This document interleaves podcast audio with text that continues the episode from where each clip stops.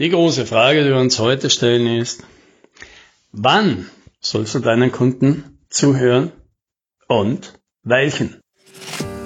Hallo und herzlich willkommen beim Podcast 10 Minuten Umsatzsprung. Mein Name ist Alex Rammelmeier und gemeinsam finden wir Antworten auf die schwierigsten Fragen im B2B-Marketing und Verkauf.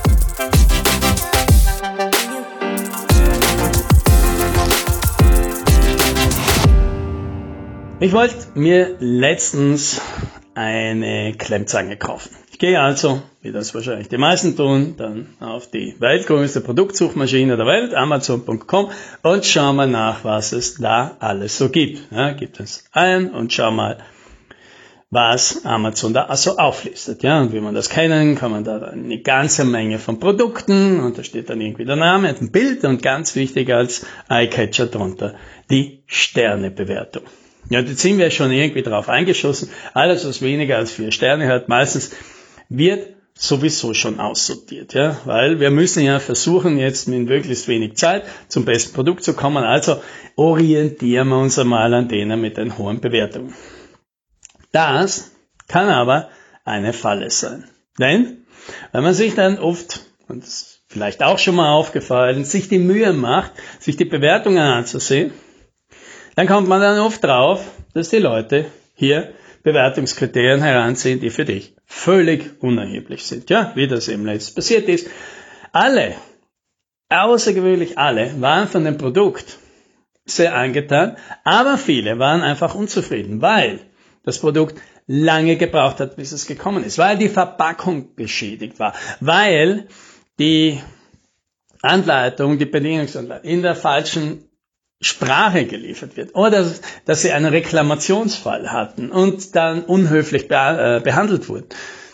Und das macht diese Leute wütend. Und das ist vielleicht empathisch durchaus nachvollziehbar und das ist irgendwie verständlich, dass die ihren Frust jetzt loswerden wollen und sich vielleicht auch ein bisschen an dem Händler oder dem Hersteller rächen wollen und dann eine Ein-Sterne-Bewertung geben, die natürlich den Durchschnitt der anderen Fünf-Sterne-Bewertung sofort runterzieht. Uns als anderen, als Beobachter, als Leuten, die aus diesen Meinungen etwas über die Produktqualität erfahren wollten, ist damit natürlich gar nicht gedient. Ja, weil, was merken wir denn? Ja? Die setzen extrem niedrige Bewertungen an für Kriterien, die uns völlig egal sind. So, und was hat das jetzt mit uns zu tun? Ja, weil wir, wir B2B, komplexe Dienstleistungen verkaufen.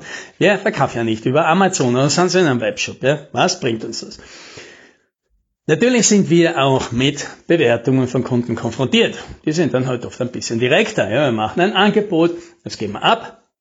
Ja, und dann haken wir mal nach, was ist da los? Und dann kommen wir halt oft drauf, dass dem Kunden das nicht gefallen hat.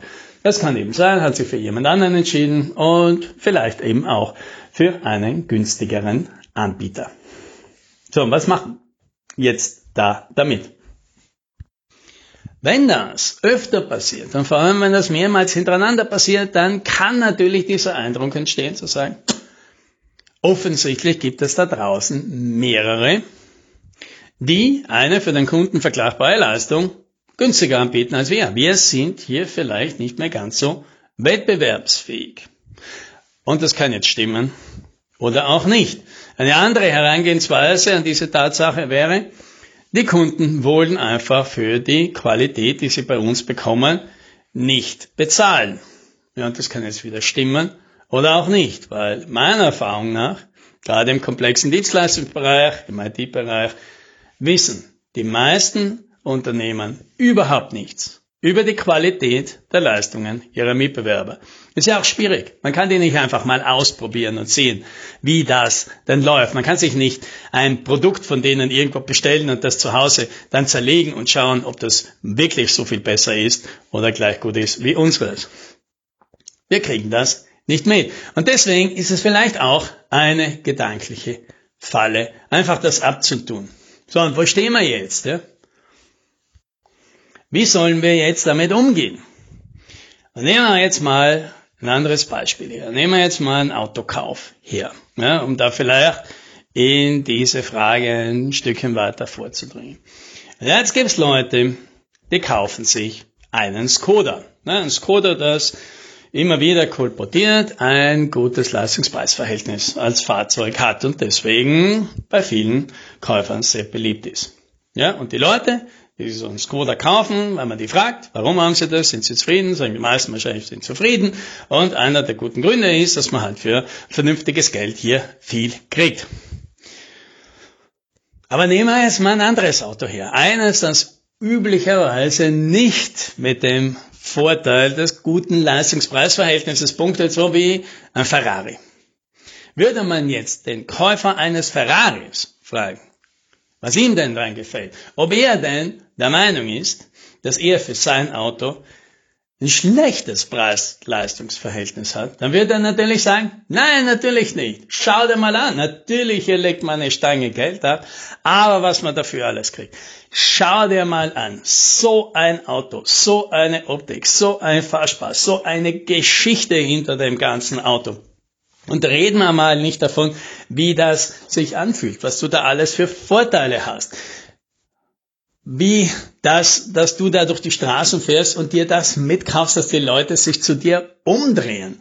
Oder dass du irgendwo in ein Lokal fährst und davor parkst, dass sofort du neue Beziehungen knüpfst, weil es einfach für viele Leute sofort ein Gesprächsthema mit dir gibt, nämlich dein Auto. Und reden wir gar nicht darüber, was passiert, wenn du mit diesem Auto auf Aufrisstour gehst. Ja, glaubst du, wenn du mit dem Ferrari vorfährst, dass du bei der Disco dich hinter die anderen 50 anstellen musst, die da reinkommen? Nein, natürlich nicht. Du gehst einfach dort vorbei und hast natürlich auch klar viel Aufmerksamkeit da drin. Und all das, all das kriegst du quasi auf so ein tolles Auto gratis dazu geschenkt. Ja, wenn das nicht ein großartiger Deal ist.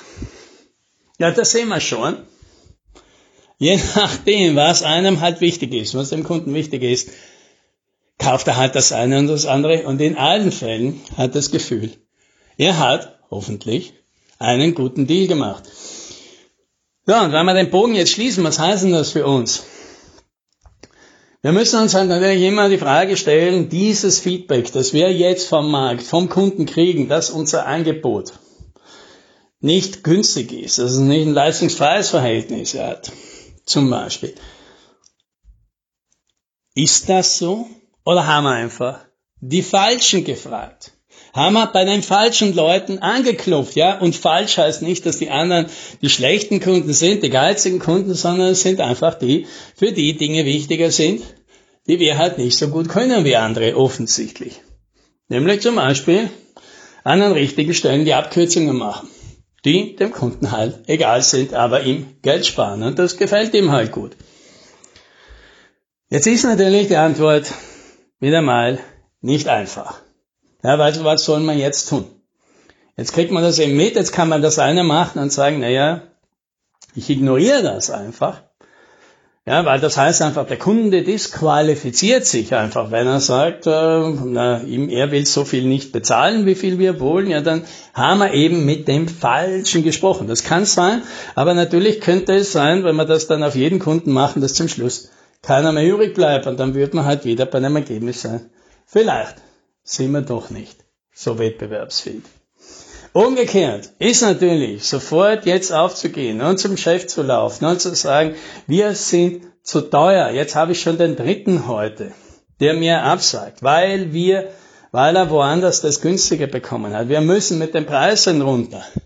Ja, das kann natürlich auch eine Denkfalle sein, weil das heißt, vielleicht fischen wir einfach momentan in den falschen Gewässern. Wie kommen wir da drauf? Ja nicht einfach. Es ist halt wie häufig so in, im Verkauf, die komplexen Fragen, die Antworten drauf, die sind vielleicht simpel, aber selten einfach. Ja, da bleibt einem nichts übrig, als nachzudenken, alle Optionen wieder mal offen zu halten und zu sagen, naja, ich muss das Feedback des Kunden vielleicht ernst nehmen, drüber nachdenken, das beobachten, ob das stimmt. Aber vielleicht ist es zwar eine legitime Meinung von einem Kunden, der nicht zu mir passt. Und dann muss ich mir eben einen anderen suchen. Und gute Kunden, die zu dir passen, die wünsche ich dir. Happy Selling!